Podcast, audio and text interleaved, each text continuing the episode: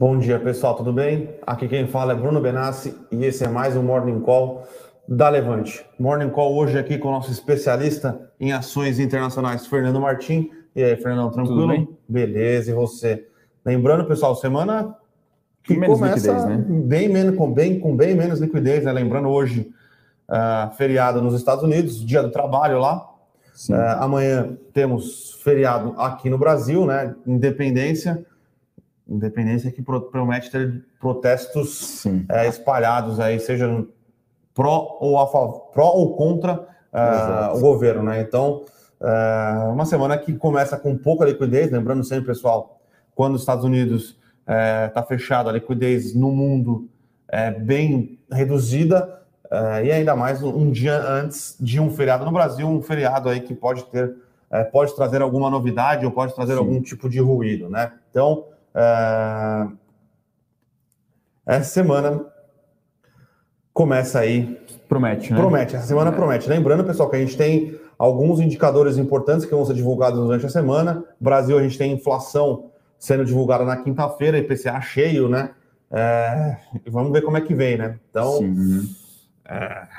é... curiosamente, a gente teve até uma madrugada mais positiva, né? Para a Ásia, para a Europa, mais do que o Ibovespa vai, pelo menos nesses primeiros negócios aí, a gente acompanhando os, os índices futuros aqui que abrem às nove, indicando aí uma leve queda. O Ibovespa talvez um Eu acho que hoje o Ibovespa vai ficar de lado, né? É, um dia realmente mais de definição, a espera Feriado do que, amanhã. Do que, vai, do que pode acontecer amanhã.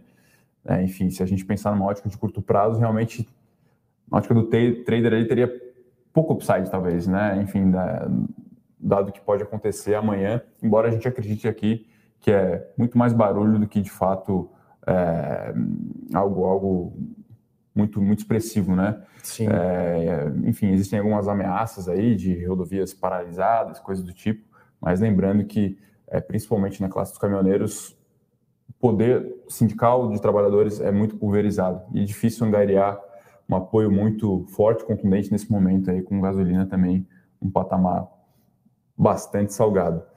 Bom, o cenário corporativo também bastante vazio, né? Nessa, Sim. Nessa, Nas últimas semanas semana. aqui, né? Tá, tá, tá, tá, tá sem muitas novidades.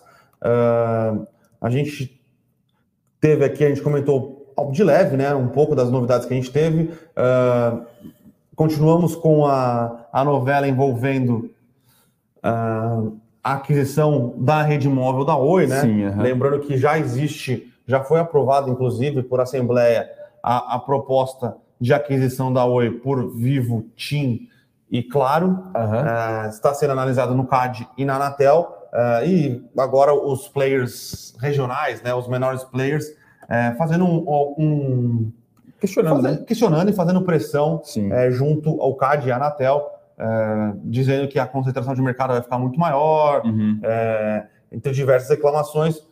Particularmente, conversando com o Cardena, que a gente conversa sobre isso diversas vezes, a gente acredita que essa fusão vai sair, tem que sair, não existe nenhum outro player Sim. relevante para conseguir abocanhar esse, é, o, o, tamanho é, e os clientes que a Oi tinha porém essa pressão é...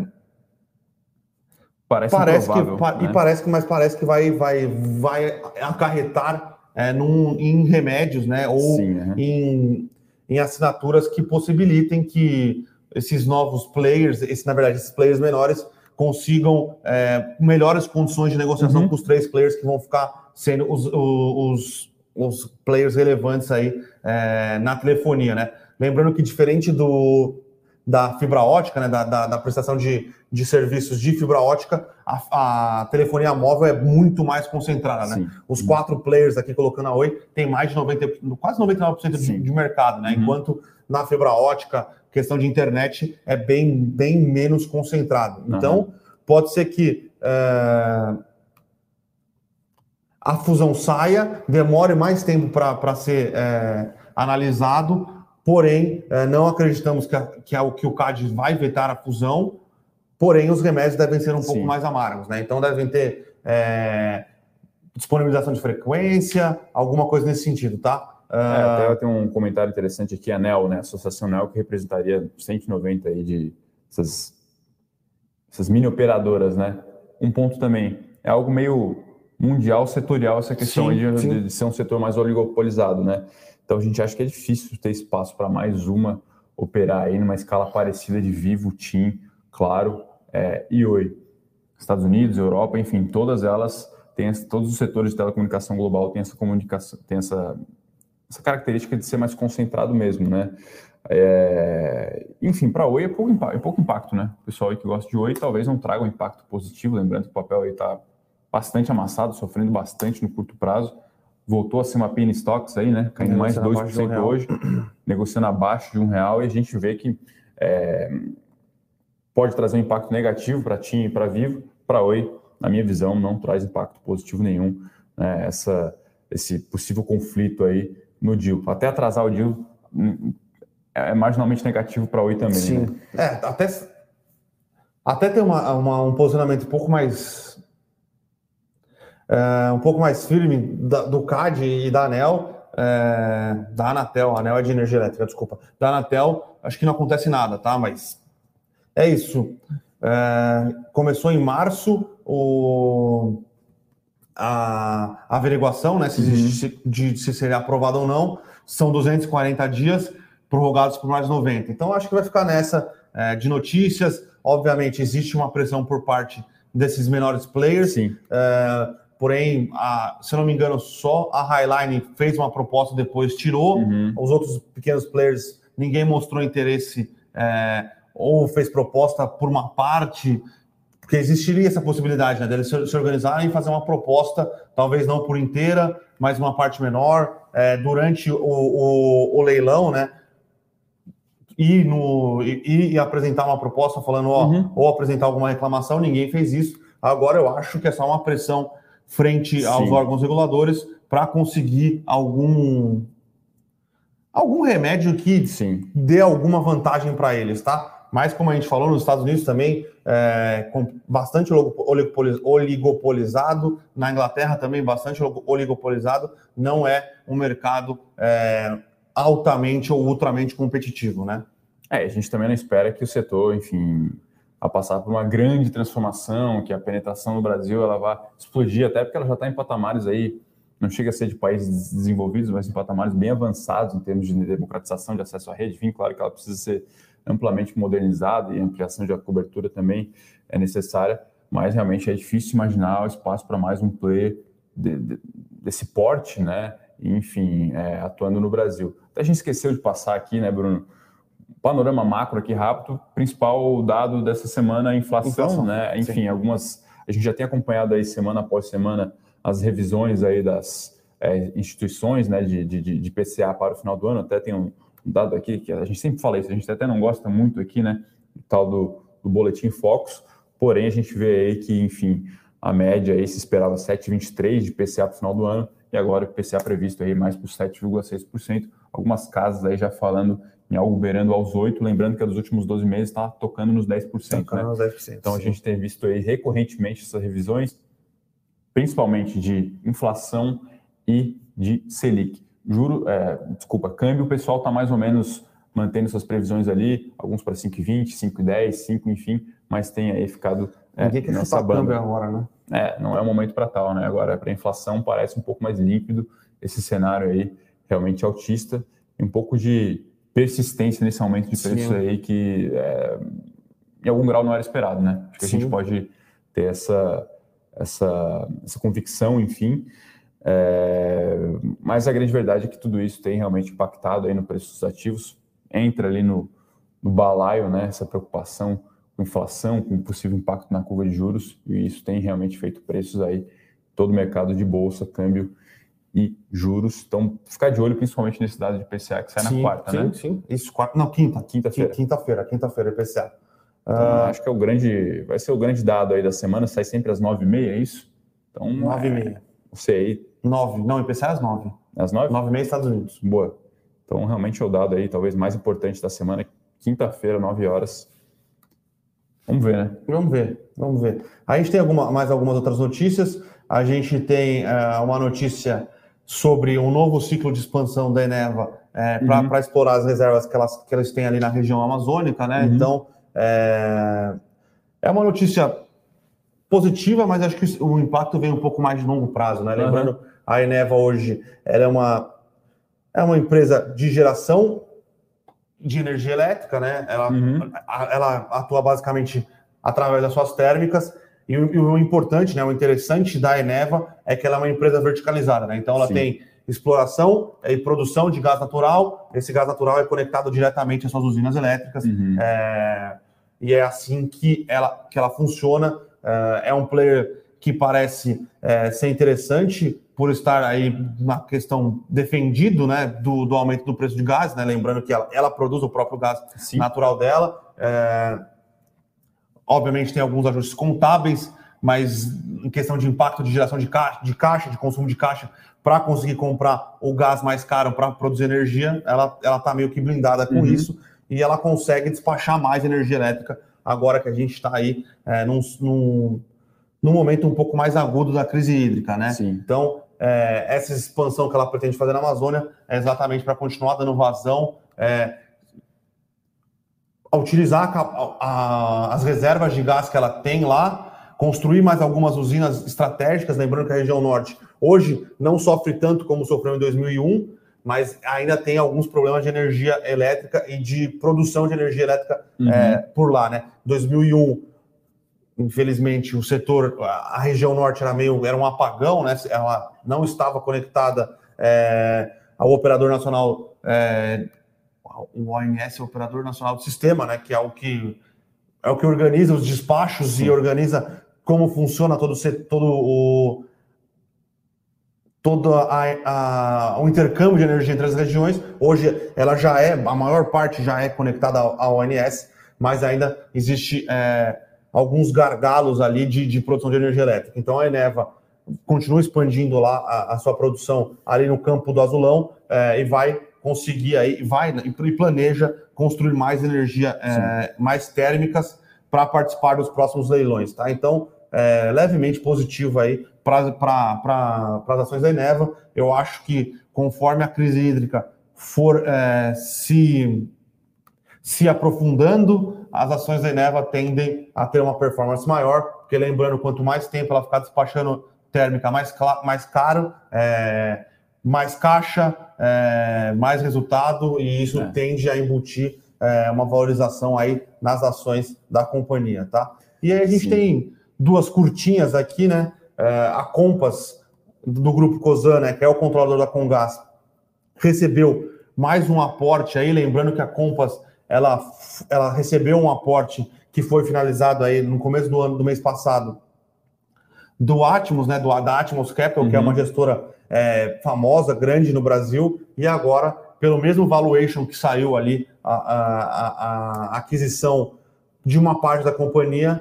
o, um grupo de investidores aí, comandados pelo Bradesco, mas que também tem a, a gestora Brasil Capital, que é uma gestora famosa aí, compraram mais um pedaço da companhia e compraram Sim. 7% da companhia. Hoje, a COSAN continua detendo aí 88% do capital. Lembrando que essa parte desse capital aí deve ser utilizado para a aquisição da Gaspetro. Lembrando que a aquisição da Gaspetro ainda depende da aprovação do CAD, tá? Então, é, acho que não tende a fazer preço é, na, na, nas ações da COSAN, mas é importante, deixa aqui mais ou menos ancorado o possível IPO. Lembrando que a COSAN tentou fazer o IPO da Compass no ano passado, não conseguiu, não tentou retornar esse ano, mas vai deixando ancorado aí para quando, é, quando ela, ela, é, ela quiser, tá? Lembrando também que a COSAN parece que é uma das favoritas para conseguir é, venceu o leilão é, de licitação ali da, da, da empresa de gás natural ali, é, da, na verdade, de gás encanado do Rio Grande do Sul, né? Mais uma das empresas aí que o governo Eduardo Leite vai privatizar. E a última notícia que a gente tem aqui é, é uma notícia é, que ainda tem que ser aprovada para a Assembleia, né?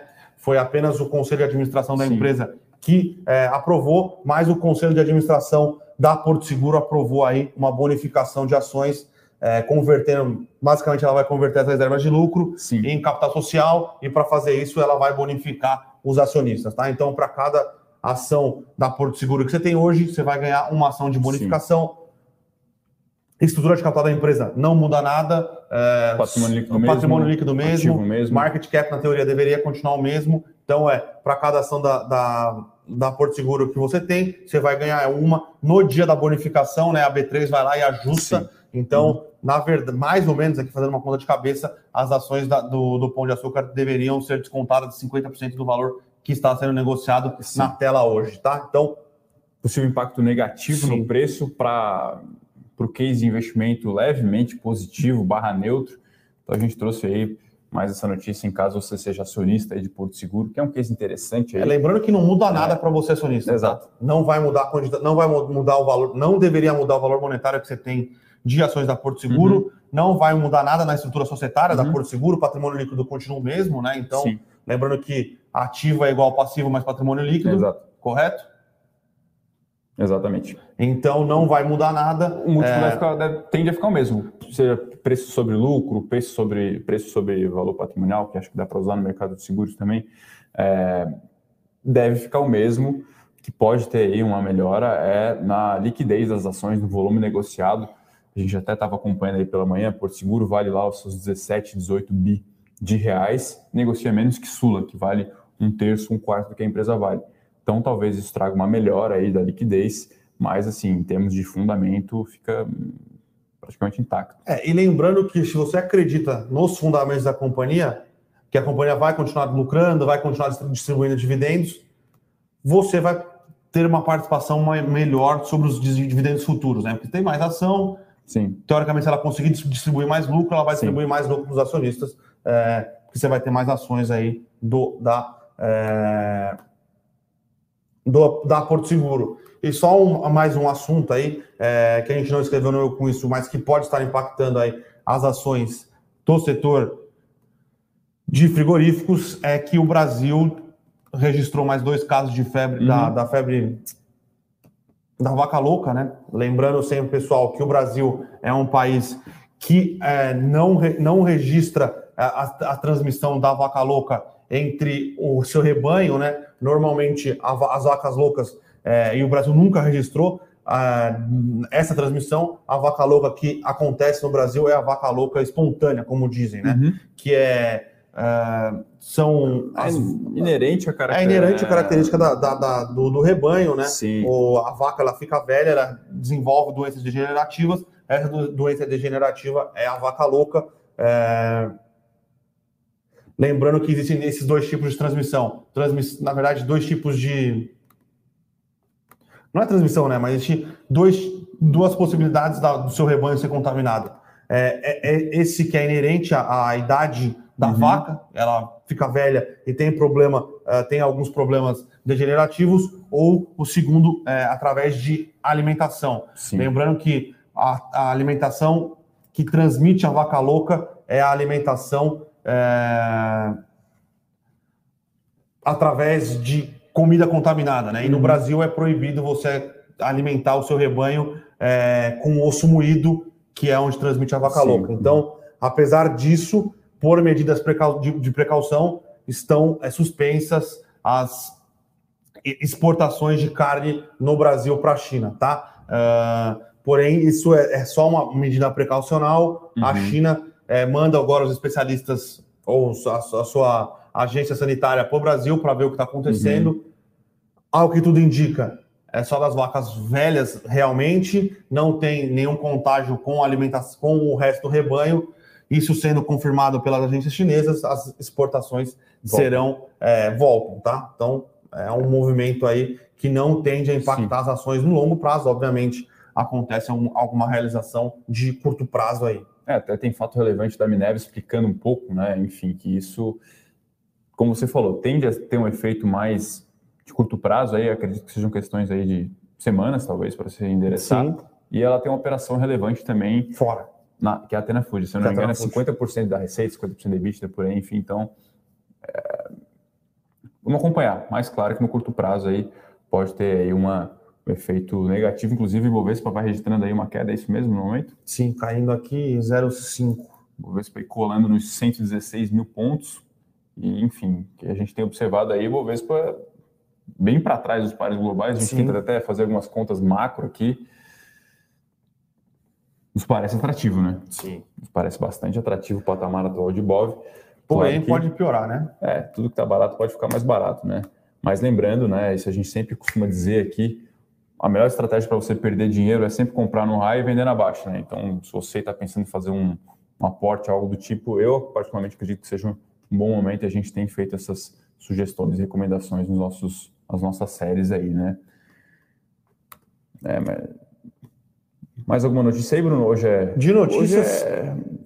Só isso. Uh, poucas vamos... notícias hoje, né? Sim, poucas notícias. A gente tem uma novidade essa Feriado, semana aí, né? Feriado Sim. e independência financeira. É essa mesmo. semana, Levante aqui está fazendo, vai, vai realizar uma série de, de eventos, né? Então, uh, são lives uh, à noite, alguns morning calls especiais. Então, uh, queria pedir para o pessoal da produção aí colocar o link na descrição com a programação. Hoje temos uma live especial aí, dia 6 do 9, live hoje às 7 horas, com o nosso estrategista-chefe, né, explicando, uhum. é, ou dando um, dando um panorama é, com a temática que eu acho que é muito importante aí, todo investidor se, per, se, se pergunta é, como investir com a Selic em alta, né? Então uhum. hoje teremos Rafael Bevilacqua e Nelly Conag aqui, né, uma das nossas analistas também, explicando aí é, e conversando com vocês, um bate-papo hoje às 7 horas é, sobre o que fazer com a Selic exatamente, em alta, né? Exatamente. É hora de desesperar, não é? Até quando a Selic vai ficar em alta? Por que está em alta? Então, e é o estrategista-chefe, né? Então, sim, sim. você pode mandar perguntas lá. E aí, o Selic agora vai, vai fechar 6,5, 7, compra o pós, compra o pré, o que vocês estão enxergando? Então, além do assunto de ações, que a gente acaba às vezes focando um pouco mais aqui no Morning Call, acredito que seja uma boa oportunidade para você tirar dúvidas do mercado como um todo, né? Sim. Não é todo dia que o Rafa é, é, tem esse tempo para conversar, né? Enfim, fazer uma live, tirar dúvidas no geral. Eu acredito que seja uma boa chance aí de você é, tirar suas dúvidas e possivelmente melhorar aí a sua carteira. É, teremos... O cenário mudou um pouco, né? Sim, então é importante ouvir aí sobre ações, mas também sobre outros ativos e estrategistas-chefe costumam aí ter essa, essa visão bem macro, né? Sim, teremos teremos lives aqui para todos os gostos, né? Sim. Então a gente vai ter uma live com o Henrique e com o Flávio para comentar é, como se aproveitar das oportunidades em uma bolsa volátil. Sim. Teremos um morning call aqui que receberemos o Ricardo Natália para a gente falar um pouco sobre fundos imobiliários. Teremos uhum. um dedicado para Bitcoin e Sim. teremos um aqui que vai ser um mais freestyle aqui. Eu, Sim. o Rodrigo Yamamoto e o Rafael Bevilacqua, é, onde investir em 2021, né, até o final do ano. Então, é, para todos os gostos aqui, para todos os sabores. Então, um pouco mais de operação na bolsa com volatilidade, um pouco sobre fundos imobiliários, uhum. um pouco sobre Bitcoin, um freestyle e um hoje dedicado aqui com o Rafael Bevilacqua para saber aonde investir com a Selic em alta, hein? O pessoal hoje na véspera do feriado, já né, fazendo aquele esquenta, tomando um, tomando um negocinho e assistindo aí a nossa, nossa live especial, então, aí sobre como investir nesse novo cenário. Até porque é um cenário que muda um pouco aí, né, Bruno? Pensando né, em carteiras como um todo, a gente teve aí uma onda de revisões aí de queda da Selic e agora realmente é hora de dar uma olhada para a carteira novamente. Lembrando aí que seu, se o seu gerente de banco ainda não ligou, né, se o seu assessor ainda não ligou, poxa, está na hora de talvez você dar o toque Sim. lá para pelo menos conversar e ver o que fazer diante desse cenário, tá? Vamos lá, pessoal que será que já pode partir para as perguntas vamos, aqui? perguntas. Vini aqui, Vini Ousado aqui falou que estava em férias em Alagoas, que saudade de umas férias, é, inclusive. Nossa, nem fala. Falou aqui quais são as boas notícias ultimamente. Agora, boas notícias realmente é difícil, né? A gente pode talvez falar um pouco sobre as notícias como um todo que vieram na última semana. É, em geral, mais do mesmo, né? Sim. A gente não teve grandes novidades, talvez o grande acontecimento aconteceu, se não me engano, foi no último ou no penúltimo dia útil do último mês, que foi Jackson Hole, né? Sim. Nos Estados Unidos, que teve uma. Né, foi dado um, um, sinal, uma comunicação mais comodatícia do ponto de vista monetário, talvez. Isso trouxe é, uma condição mais favorável para a renda variável no mundo. Brasil, mais um pouco para trás, por algumas idiosincrasias nossas aqui, de natureza fiscal, inflacionária, enfim. E a Bolsa segue aí patinando, né?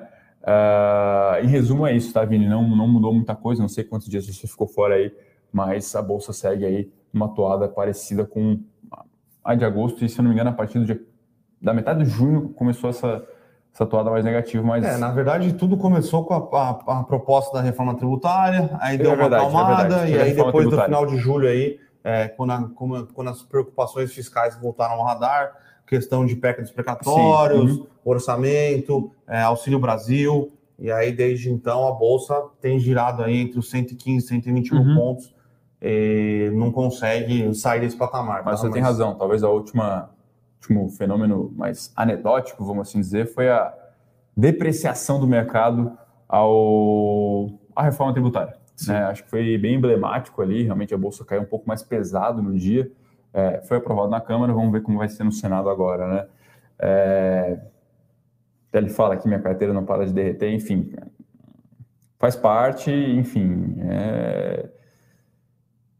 comprar com sangue na rua, né? Nem que ele sim, seja seu, sim, né? Sim, sim. A Louan aqui, Rodrigues, pergunta sobre Brent, né, quando a demanda e a produção normalizarem. Enfim, eu não sou grande especialista aqui em Brent, mas a gente acredita que, eu particularmente acredito que a demanda já esteja muito próxima aí dos patamares normalizados, não? Sim. É, então... O problema é a questão agora, é uma questão de oferta. Sim. Uh, a gente tem que lembrar que o petróleo hoje é persona não grata no mundo, né? Uhum. É poluente, é boa parte da produção de xisto nos Estados Unidos deve ter dificuldade de voltar a ser explorada. Uhum. Os bancos dos Estados Unidos têm uh, dificultado o financiamento do, do pessoal que produz o, o xisto, né, que é uhum. é uma derivada do petróleo aí. Uh, na verdade, é um petróleo, mas é um petróleo que passa por um, um processo uh, de, exploração diferente do petróleo tradicional. Eu acho que devido a essas a essa dificuldade de financiamento da produção de petróleo. Os Estados Unidos era o segundo ou terceiro maior produtor de petróleo por causa do xisto. Hoje em dia existe essa dificuldade. Então eu acho que dificilmente a gente deve ver o petróleo negociando a 30 dólares o barril novamente, tá? Uhum. Eu acho que a gente deve ficar acima. A gente dificilmente deve ver o petróleo acima dos 100 dólares, só se a, a demanda mundial voltar muito forte. Mas eu acho que o petróleo deve negociar aí nessa casa dos 50, 70 dólares aí por algum uhum. tempo, tá? Então, uh, é, é importante lembrar que os, esses fenômenos é, de economia verde são, são inflacionários no curto prazo, né? Então, você vai demandar mais petróleo, porque se você quer construir as coisas, é, sejam os é, parques térmicos, par, na verdade, parques térmicos não, né? Parques eólicos, uhum. é, carro elétrico, tudo que vai nessa construção, hoje é movido é, seja a parte de energia elétrica, que é movida a térmicas, uhum. ou a parte de, de transporte é movido Sim. a petróleo, né? Então, uhum. no curto prazo, é, isso tende a ser um pouco mais inflacionário, tá? Sim, e até alguns é, laudos técnicos que a gente abriu aí para ver questão de 3R, enfim, o pessoal que estava fazendo conta, uh, muitos desses dessas consultorias especializadas mesmo em petróleo utilizam esse, esse range aí 55 a 65 para Brent no longo prazo, tá? Longo, longo prazo a gente fala que uma década pelo menos. Lembrando que é um patamar aí é, interessante, vai, para Petro. A gente, enfim, é, reconhece isso, embora ache que realmente o risco ali é, é muito elevado. Bom, a gente tem mais algumas dúvidas. É, é a questão o qual anti-SG, né? Total. Todo mundo Total. fala de SG, mas até a gente chegar nessa economia de transição uhum. energética, alguma coisa tem que acontecer, né? Pessoal, lembrando que plástico vai petróleo. Sim. É, tem várias. É, várias utilizações do petróleo, uhum. né? Então, até a gente chegar numa economia de transação, de uma economia, essa economia com uma transição mais verde, a gente vai ter um cenário mais uhum. inflacionário para o que essa economia de transição verde Sim. quer, quer, quer uhum. é, combater, né? Então, e por enquanto a gente precisa lembrar que carros elétricos, tudo bem, ele é elétrico, beleza, maravilha, mas a energia que carrega esse carro ainda não é, né? Não é. Vai demorar um tempo para a uhum. gente conseguir é, chegar nesse estágio aí onde o verde gera o verde, Sim. né? Não, e até a própria matéria-prima dele é realmente violenta, utiliza muito mais alumínio, muito mais outro, diversas outras commodities metálicas, então é um SG que precisa ser discutido e aprimorado, Sim. talvez.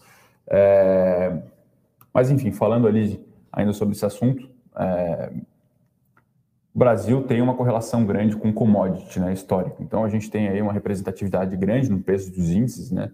Vale, Gerdau, Suzano, Então, em tese, a gente acredita que é um momento bom para o Brasil. Né? Historicamente, talvez nossos, nossos anos de ouro foram em um momento como Sim. esse. Agora, cabe a nós tentar aproveitar um pouquinho disso aí, né? Tem uma pergunta aqui do Bruno Libel, deve ser assim, sempre está aqui com a gente também. É, vale abaixo de 100 reais, fica interessante com minério acima dos 100, 120, 130? Uh, Tem uma queda hoje no minério hoje, na China, sim, né? Mais sim, uma queda, né? Mais uma queda no minério na China, mas lembrando que parece que em conversas com...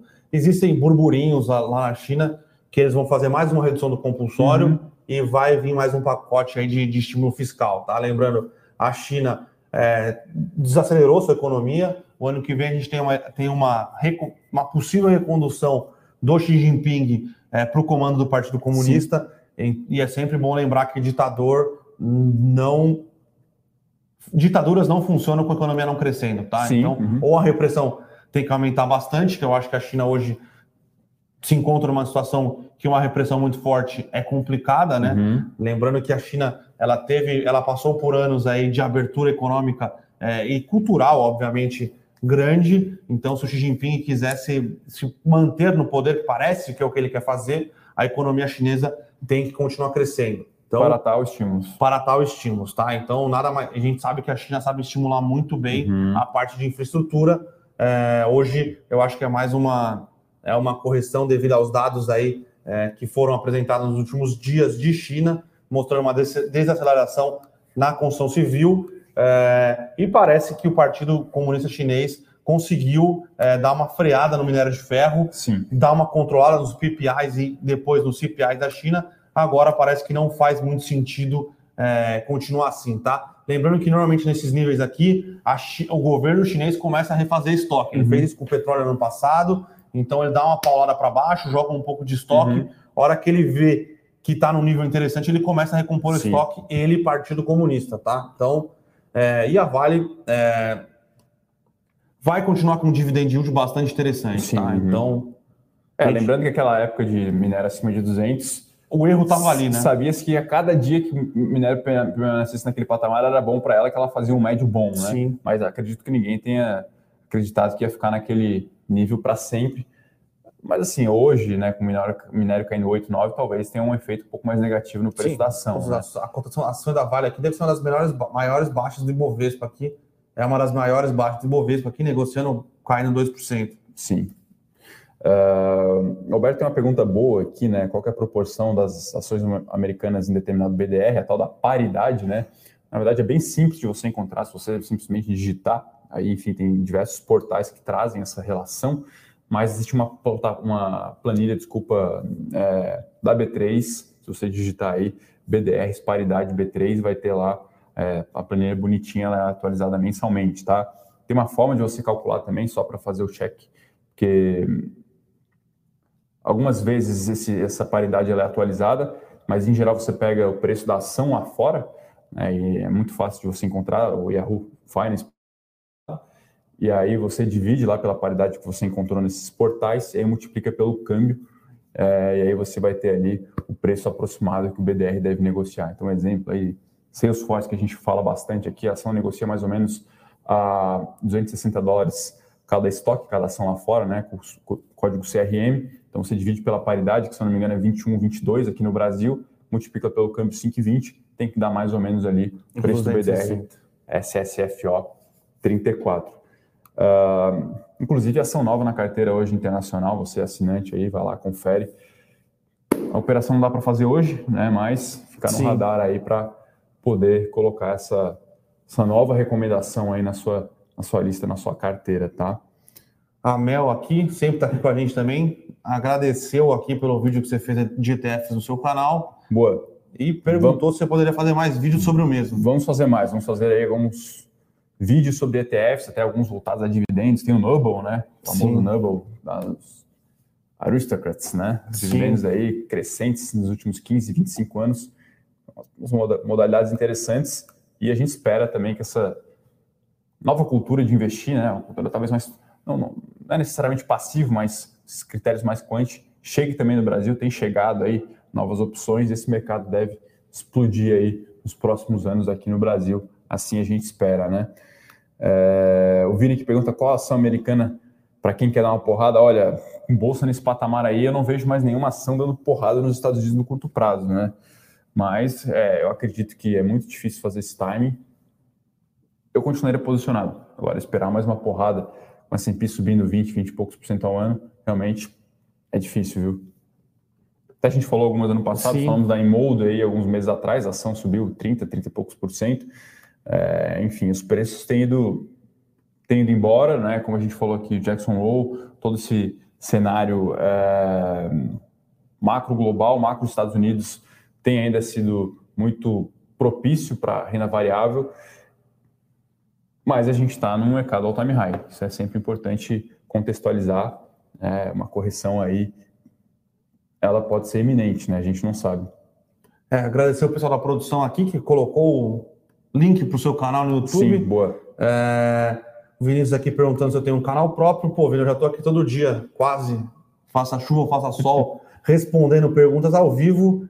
Eu me dou a. Buscando entender política monetária dos Estados é, Unidos. Exato. Eu me dou a liberdade de não ter um canal, tá? Já quem quiser aqui, ó, todo dia, Morning Call da Levante, estamos aqui tirando dúvidas ao vivo. Mas a gente já está achando você preocupado. Está preocupado com o quê? Com S&P no all-time high ou o Bolsa 115 mil pontos? Estou preocupado com o que saiu de dados do payroll nos Estados Unidos semana passada é. e as reações do mercado, tá, pessoal? Então, é, o payroll veio bem ruim. Bem abaixo do esperado. Bem, bem abaixo do esperado. Bem abaixo do esperado. Inclusive, a gente tentou montar um trading no Global Trends, no Global Trends que por hora não deu certo. É, mas a gente imaginava que o payroll ia vir abaixo do esperado com 340 mil. É, Qual estava ok, mas a reação do mercado veio é, como a gente esperava, né? Mas com o payroll ali, 340 mil, é, na verdade, com os pedidos de desemprego numa casa de 340 mil uhum. é, pedidos por semana, difícil imaginar uma criação de empregos sim. muito grande nos Estados Unidos. Então a gente imaginava que o payroll ia ser negativo, a gente montou um trade ali para se aproveitar dessa situação. É, o mercado reagiu na nossa cara exatamente uhum. o oposto. É, eu acho que mercado preocupado com o crescimento é, dos rendimentos do trabalhador americano. Sim. Porém, lembrando, pessoal, hoje, Labor Day nos Estados Unidos, é, vamos dizer que é uma ironia do destino, né? No dia do Labor Day, entre 7, 8, 9 milhões de americanos vão perder os auxílios que eram, que eram recebidos pelo do governo do governo federal ou do governo estadual nos Estados Unidos e vão entrar ali nas fileiras dos desempregados nos Estados Unidos. É o tá? back, back, to Labor Day, então? É o Back to Labor Day, exatamente. É. Então, é, essa pressão por salários aí, né? Esse ganho é, do trabalhador por hora, me parece que com 9 milhões ou 8 milhões de novos entrantes, né? Ou novos entrantes no mercado de trabalho, não parece condizente, né? O que pode ser que aconteceu é que a gente já teve uma revolução tecnológica nos Estados Unidos e esses 8, 9 milhões de pessoas não vão conseguir emprego. É, pensando numa questão de serviços, é, eu acho que não faz sentido ter sido tão rápido assim, mas pode ser que uma boa parte aí, ou uma pequena parte, ou alguma parte desse, desse setor de serviços foi automatizado e esse emprego não existe Sim. mais. É, o Bruno fala aqui de balconista, é, aquela, aquela mão de obra mais sensível a essa tecnologia. Né? Lembrando que ainda existe um setor né, que continua bem, que é o de TI, a gente até estava conversando sobre isso aqui, porém esse panorama, ele de alguma forma é, favorece o aumento da desigualdade, né? Então é realmente... Que é exatamente o que o Banco Central americano diz estar, diz estar é, combatendo. Exatamente. Então é uma questão interessante agora, é, e a gente, cara, não, eu sempre achei que uh, o framework de análise de política monetária do Banco Central americano estava certo. Uhum não seria fácil, tem um, tem um abismo fiscal americano, que é, por exemplo, é, essa revogação do, dos auxílios, né? Então, uh, o Banco Central americano, no framework deles, se dizia bastante, enquanto alguns é, diziam que tinham certeza que o mercado de trabalho americano ia voltar a se recuperar e mais um payroll positivo ali de 800, 1 milhão de vagas criadas, inclusive alguns dos governadores do Fed é, isso possibilitaria um retiro dos, uma, uma retirada uhum. dos estímulos. O Jerome Powell sempre disse, pessoal, calma, calma, calma, e foi o que se provou. Vamos ver qual vai ser o desdobramento aí da política monetária. Sim. Provavelmente é, um, um, um, tightening, um tightening aí agora na próxima reunião do Fed que era esperado está descartado, né? Uhum. Então, é, Vamos ver o qual vai ser o que o Banco Central americano vai conseguir fazer. Agora a gente casa isso com a política nos Estados Unidos, né? Lembrando, desde a saída do, do a saída meio salve-se quem puder do Afeganistão, diminuiu muito é, popularidade. a popularidade de Joe Biden. Sim. Então, aquela ideia que seria fácil passar o pacote de 3,5 trilhão de dólares, dia era um plano fiscal, parece que está mais longe, uhum. né? Então, a gente tem, é, inclusive, os, os, democratas mais moderados que se diziam que falavam é, que eram favoráveis, né? É, a, a passagem desse pacote, falou, pessoal, Vamos com calma aí, 3,5 trilhão parece demais, a inflação está muito alta, então é, é, tudo parte de um jogo, de um quebra-cabeça, e os Estados Unidos têm uma situação bastante desafiadora aí nos próximos meses, tá? O Vini que pegou, fala do IPO do Nubank, né? Fala-se aí em 100 bi de dólar, seria oh. simplesmente a companhia mais segunda mais valiosa, não, acredito, não sei qual é o market cap da Vale nesse vale, momento. Né? Agora, mas a Vale está caindo, então vamos ver aqui, Vale 3. Vamos ver quanto é que tá o market cap. Talvez não tenha. Uh, é, vai, vai, que chegaria valendo vale 550, vale. meio tri de real, uh, de reais, desculpa. Parece um pouco infundado, né? Até aquele valuation de 500, de 55 a 60 que se fala, já é altamente discutível. 100 me parece um pouco absurdo aí, né? É, mas Vini, eu queria dizer para você que é difícil você conseguir entrar em IPO nos Estados Unidos, tá?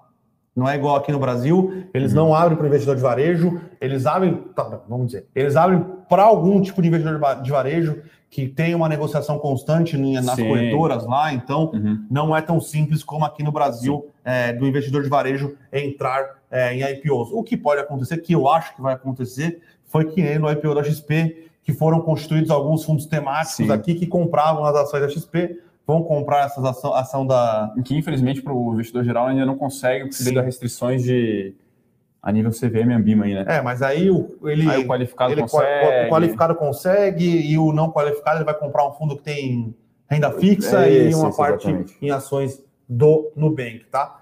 Mas, cara, a gente discute bastante aqui bancos tradicionais versus bancos digitais.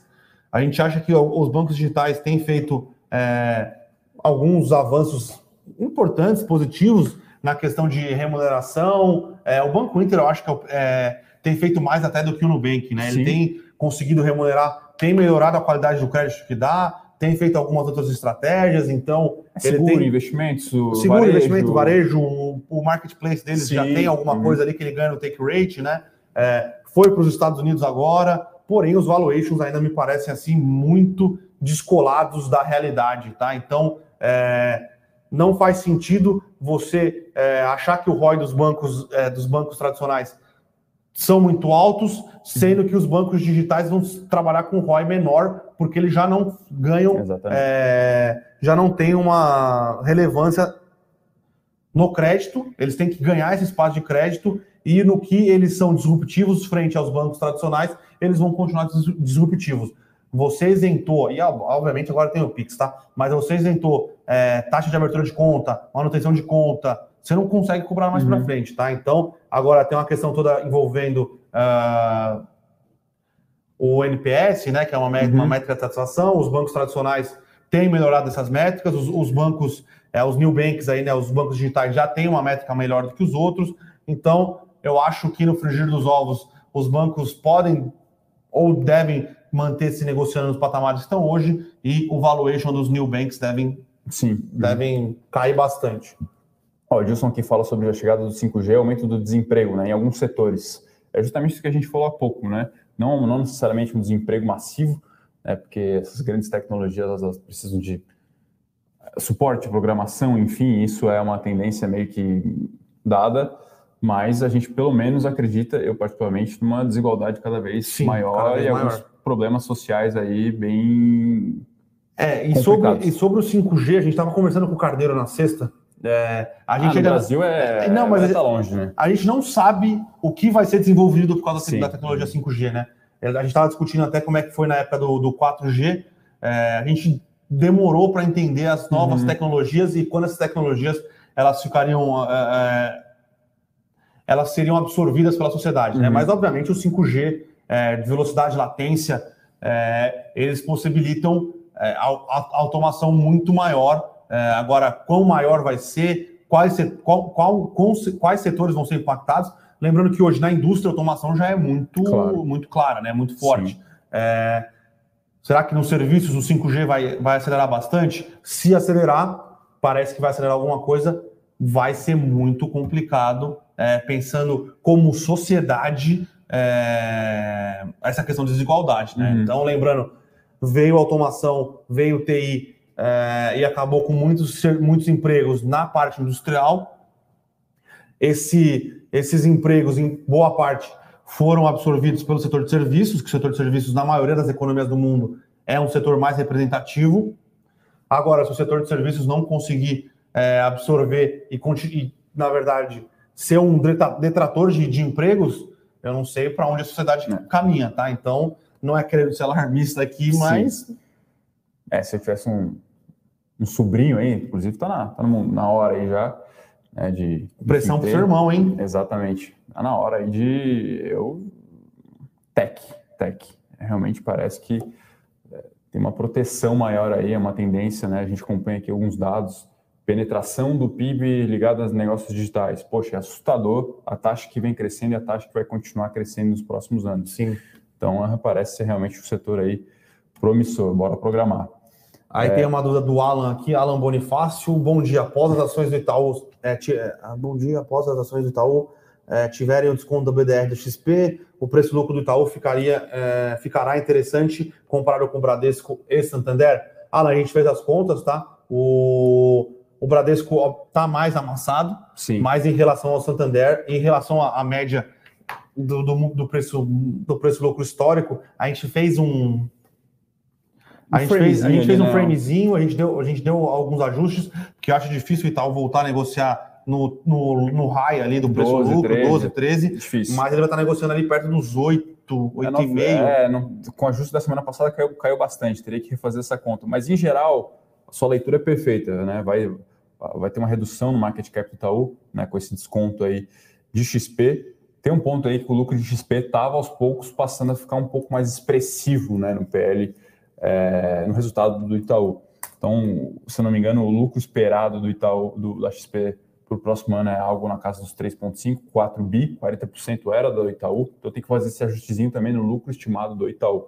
Mesmo assim, a gente acha que pode sim ter um efeito positivo né, nas ações TUB 3 e TUB 4 após né, esse ajuste é, formal, vamos assim dizer, no preço da ação. Lembrando, você hoje que tem TUB 3, TUB 4, você tem 40 mil reais investidos. Tudo mais constante, você vai continuar com 40 mil reais investidos, mas não só em TUB, né? Você vai ter TUB, PDRs da XP e um saldo também em caixa proveniente ali é, das frações, né? Mas a sua leitura aí, Alan, a gente está de acordo, a gente acredita que sim, pode ter sim um efeito positivo. Uh, o Vini perguntando, Vini, não, o... a Itaúsa ela vai receber as ADS, na verdade as ADS não, né? A Itaúsa a vai receber mesmo. a ação da XP lá fora, tá? É... Que é uma ADR, né?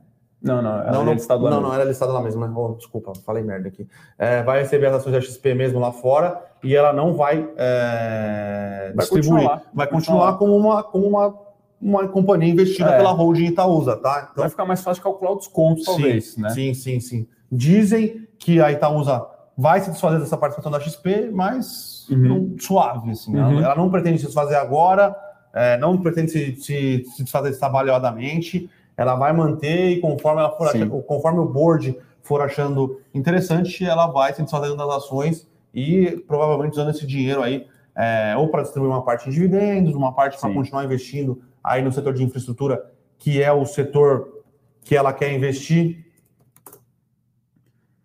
com certeza. Pergunta uh... boa aqui, ó, aqui, ó.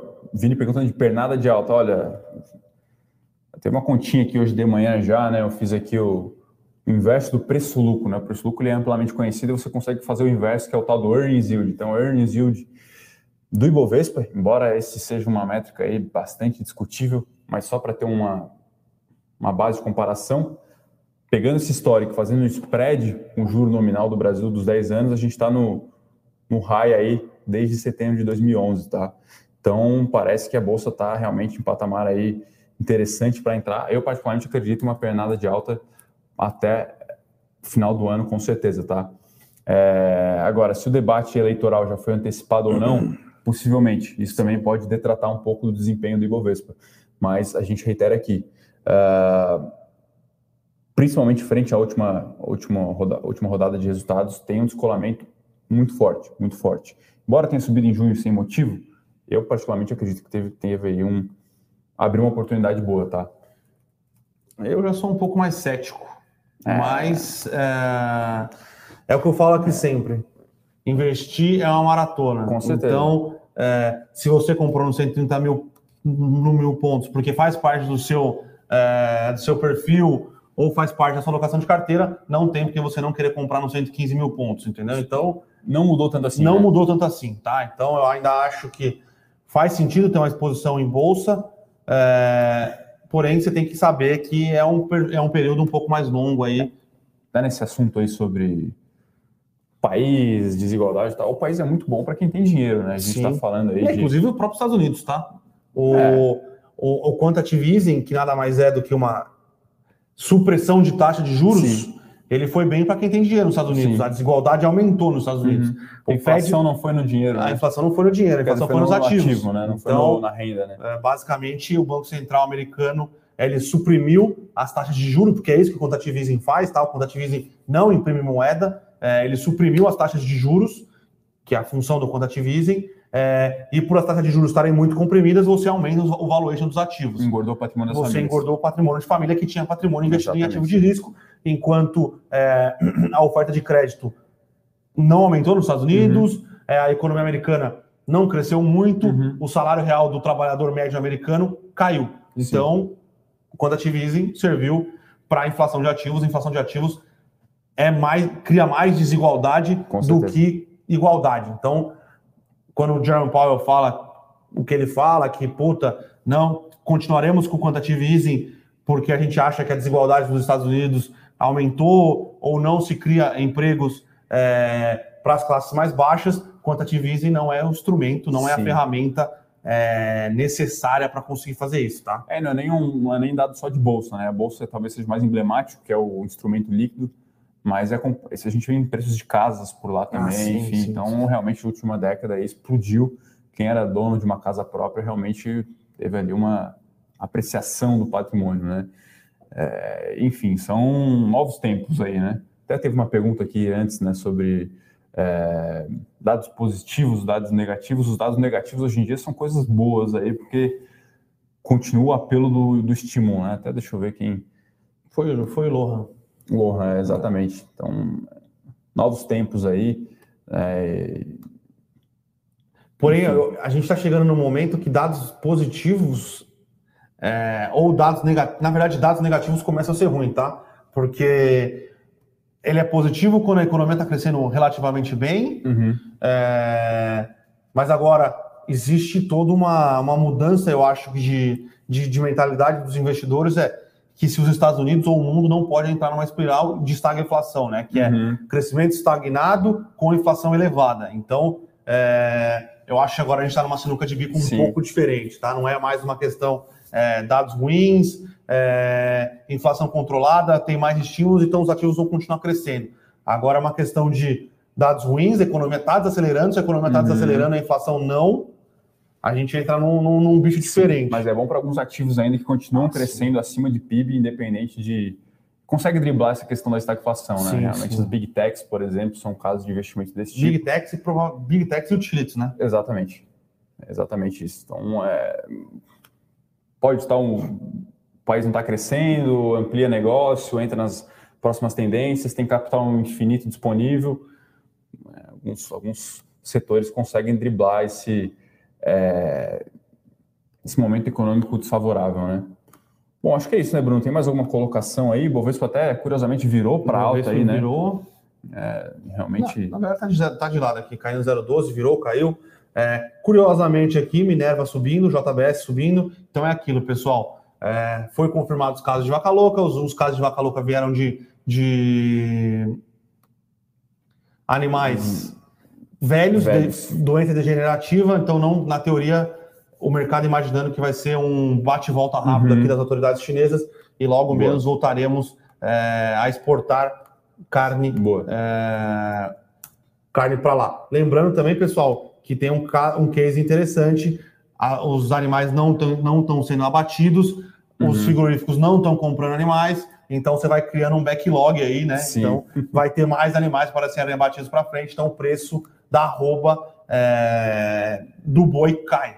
Então, Uhum. é, no final das contas, é até deflacionário aqui para o Brasil, tá? Se você não vai é, exportar carne nos próximos, sei lá, 15, 20 dias, as carnes que não estão sendo exportadas vão ficar aqui no mercado doméstico, vai aumentar a oferta, Sim. tende a cair um pouco o preço das carnes. Aí, quem estiver pensando em fazer um churrascão aí, não compre as carnes agora, dê um tempinho aí, que elas tendem a cair nos próximos dias, tá? E só mais um. é, uma- uma- um- o que aconteceu? É, as ações da Melius, né, a Cash 3, aprovaram desto- desdobramento aí 1 para 6, tá? Obviamente, quando foi planejado o desdobramento das ações da Melius do Cash 3, estavam sendo negociadas a 70 reais, Sim. 75 reais, agora estão negociando próximo dos 40, mas o desdobramento seguirá, tá? Tinha um, acho que era um investidor ousado que perguntava bastante disso, eu não sabia responder para ele, mas agora foi aprovada e vai acontecer.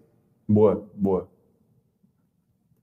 Subiu como um foguete, deu uma voltadinha Sim. e agora vai ter aí o seu desdobramento. Bom, então acho que é isso, né, Bruno? Primeiro morning call da semana, lembrando que amanhã não tem pregão, não tem morning call, hoje de noite live. Ao longo da semana a gente vai ter morning call, fechamentos e também essas lives É, especiais. pessoal, lembrando, pedir para o pessoal da produção, é, pessoal da produção colocar o link aqui. Só mais uma vez aí da Semana da Independência Financeira, para quem tiver curiosidade, é, lembrando, teremos lives, morning calls especiais, então é, quem quiser, tiver interesse Boa. hoje, inclusive live com o estrategista-chefe da Levante, o Rafael Bevilacqua, comentando como investir com a Selic em alta, tá, pessoal? Então, vamos lá, agradecer aí a todos. Amanhã não teremos morning call, não temos bolsa, feriado, é, voltamos na quarta-feira. Boa. Bom feriado aí, Valeu, pessoal. pessoal. Abraço. Obrigado, hein?